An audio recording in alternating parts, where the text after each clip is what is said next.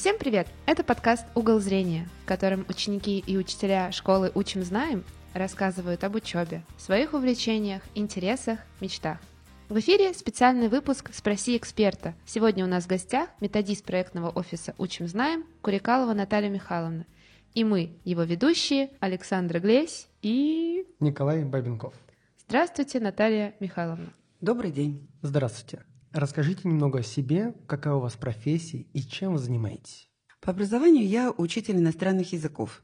Основной язык английский, второй язык немецкий. Но после окончания вуза я поступила сразу в аспирантуру, и мне захотелось переключить свою деятельность не на детей, а на студентов высшего учебного заведения, где я начала работать. А потом все-таки э, мне пришлось вернуться в школу. Сначала до этого и долгое время параллельно школы я работала на языковых курсах, где у меня были в качестве учеников и дети, и взрослые. А потом, когда ребенок пошел в первый класс, оказалось, что некому преподавать английский язык. И мой приход был исключительно для того, чтобы было кого, кому учить собственного ребенка. И так оно и пошло дальше, поэтому в моем арсенале есть один опыт классного руководства, единственный. Я себя сравниваю вот с этим пожеланием, которое адресует мужчинам, что нужно построить дом, родить сына и там высадить дерево. Вот мое дерево – это классное руководство, которое было одним единственным в жизни. А в проекте мои обязанности связаны не только с иностранным языком. Я руковожу методическим объединением учителей иностранных языков,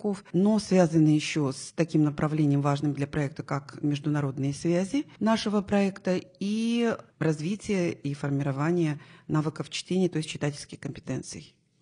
Как интересно, какой долгий и необычный путь у вас сложился даже с классным руководством. Теперь вы, можно сказать, классный руководитель учителей. И что же повлияло на выбор вашей профессии и какие преподаватели подарили вам вдохновение стать учителем?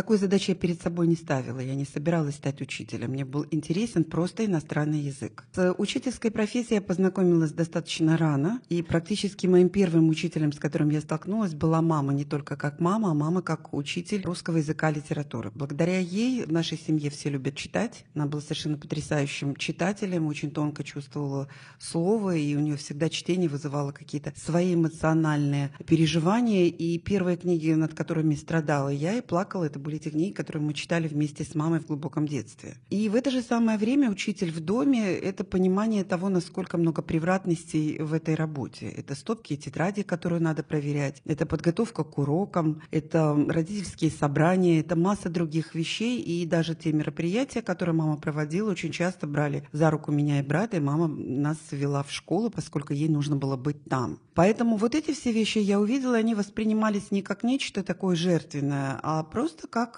элемент профессии, как необходимый компонент. Вот так должно быть. Мне очень нравилось, как мама проверяет тетради, вот эти галочки, вот эти исправления, они почему-то приносили, но я была тогда ученицей начальных классов, какую-то особую радость, и мне особенно нравилось э, вступать в переписку через промокательную бумажку с некоторыми учениками мамиными, пока я не была разоблачена, и меня даже очень строго наказали за это.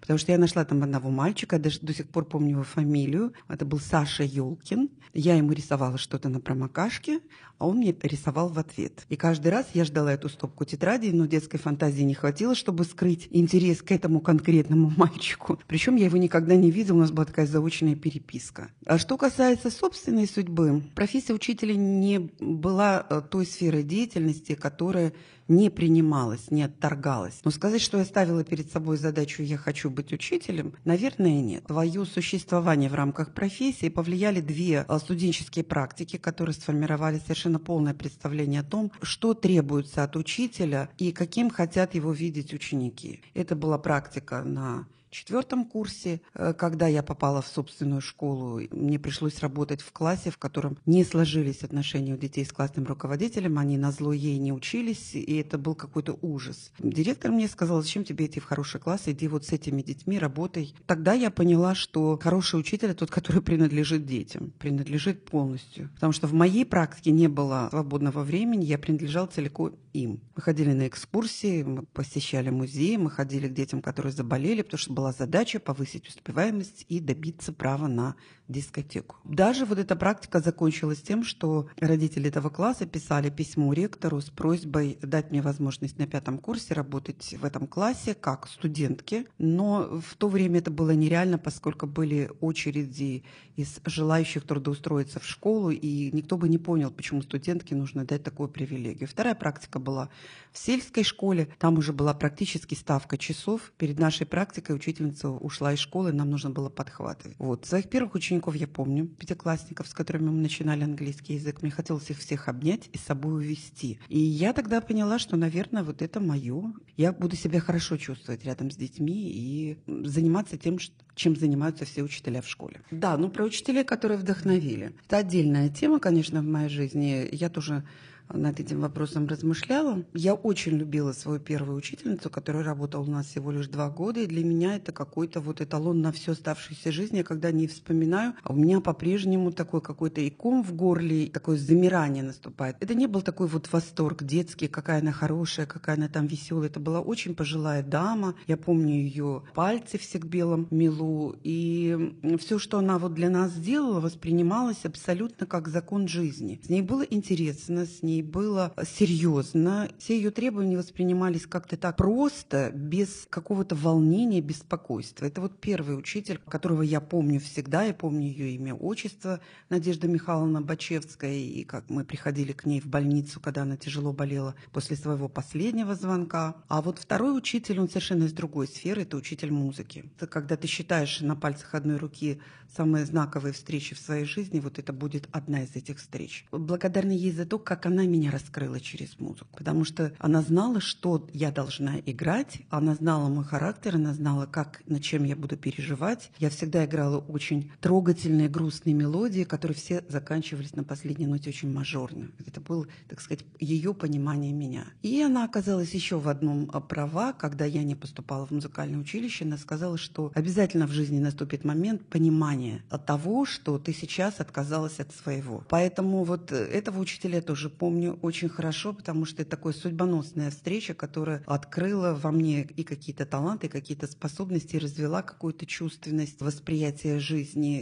И это, конечно, человек был совершенно большой внутренней культуры. Она родилась в Петрограде и в 18 году должна была поступать в хореографическое училище. Но из-за того, что в стране был голод, по решению своей семьи поступила в музыкальное училище, которое стало потом консерваторией. И был еще третий учитель, это руководитель моей аспирантской работы, кандидатской диссертации, тоже из вот этого уходящего в то время поколения, ушедшего Наталья Николаевна Раевская, у которой было в багаже совершенное знание нескольких языков, чем мы никто не можем блеснуть, увы, и две э, степени кандидатов наук Первая была связана с химией, как ни странно, а вторая с лингвистикой, с английским языком. Это те люди, которые давали представление об общей культуре, подкупали и своей собственной культурой, и к ним хотелось стремиться к этим высотам, о которых они достигли. У вас такой большой опыт, начиная от самого дорогого человека, как мама, который показал, что нужно прививать любовь к этой профессии. Только у вас было вдохновителей, которые показали, что вы выбрали правильный путь. И какими же должен быть учитель? Какие у него должны быть качества? Мне кажется, самое главное, что должен уметь учитель, как бы это ни звучало очень, может быть, даже пафосно или банально, наоборот, а, любить детей, любить своих учеников. В учениках ничто не должно раздражать, ничто не должно ну, за исключением, наверное, какой-то там лени и каких-то совершенно антисоциальных поступков. Пока он ученик, мы должны учить, а не постоянно экзаменовать. И в этом смысле возникает вот то понимание, которое так необходимо детям. Они хотят быть услышанными, они хотят быть понятыми, и они хотят, чтобы взрослые, которые рядом с ним, ну, наверное, вот это слово такое совсем непривычное, принадлежали им. То есть в моей практике классного руководителя не было понятия «не могу», «не хочу». Все это «могу» и «хочу» личное каким-то образом должно было сочетаться с тем, что было нужно в данный момент ученикам. Поэтому, наверное, вот от этой любви, от желания понимать э, своих учеников – выстраиваются все остальные качества учителя. Это и терпимость, и высокой степени толерантность. Э, и тогда ты будешь им полезен, они тебя принимают, потому что ты принял уже их в свою жизнь. И от этого все будет дальше развиваться. Очень ценно, я могу честно сказать. Хотел бы задать один каверзный вопрос. Если бы вы не были учителем, кем бы вы хотели стать? Я так понимаю, что музыкантом. Нет, не музыкантом. Вообще в детстве я хотела стать стюардессой. И всякий раз, когда я вижу, это уже знают, по-моему, все мои коллеги, потому что всякий раз, когда я вижу стюардесс в проходе в самолете, я первое, что отмечаю для себя, насколько они великолепно выглядят, волосок к волоску, насколько они красиво одеты. Я рассматриваю все формы разных авиационных компаний, и что-то так юкает внутри. Но потом вот это юканье я, конечно, успокаиваю себя и отвечаю на самый главный вопрос, насколько легко, что стоит за этим. Вот эти вот бесконечные проходы по коридору, еда, разные неуравновешенные пассажиры. И я понимаю, что это очень сложная профессия, хотя вот какой-то такой вот остался такое вот ощущение какого-то восторга легкого. А я никогда не задумывалась над тем, нужно ли мне менять профессию или нет. И не жалею, что у меня есть такая профессия, как сегодня я ее обладаю. Но, наверное, что бы могло бы быть, моя учительница по музыке говорила, что мне нужно преодолеть, поступив в музыкальное училище, первый этап очень сложный. Поскольку в школа общеобразовательная занимала первое место в моей жизни, музыкой я занималась уже как бы вторично, у меня была слабая техника, поэтому она мне сказала, что если ты первый год будешь заниматься ежедневно по 6 часов, выигрывая гаммы и различные этюды, к тебе выстроится очередь э, желающих, э, чтобы ты стала их концертмейстером. Но это не совсем реально для меня, поэтому э, что я утратила, наверное, музыковед. Вот эта бы специальность меня бы очень устраивала. Она совпадает и с такой определенной степенью готовности к публичности, готовности что-то вещать. Я имею в виду музыковед, который вот перед спектаклями, перед концертами рассказывает о композиторе, о музыкальном произведении. И в этой профессии так раз бы очень много слилось. И собственный интерес к музыке, и потребность в ней, вот эта публичность, которая нравится, владение словом, потому что тексты пишут сами авторы этих программ. Вот это, наверное, какой-то такой, ну, не утраченный, а просто где бы я могла еще себя хорошо чувствовать необычная профессия. Могу честно сказать, никто так еще не предлагал такую профессию. Из наших э, коллег, слушателей нам никто еще не писал. Так что вам большое спасибо за расширение наших границ. И последний вопрос, что хотелось бы узнать, это что бы вы пожелали нашим ученикам? Нашим ученикам, конечно, прежде всего здоровье. Это первое, что хочется пожелать. Наверное, веры в себя и надежды на то, что выздоровление обязательно наступит. И второе пожелание, наверное, постоянно стремиться к каким-то высотам преодоление себя и какие-то превращения а, в собственном личном развитии и росте. Это, это всегда очень важно. И больница не должна стать препятствием на этом пути. Большое вам спасибо. Спасибо, что уделили нам время и ответили на эти, я могу сказать, каверзные вопросы. Спасибо.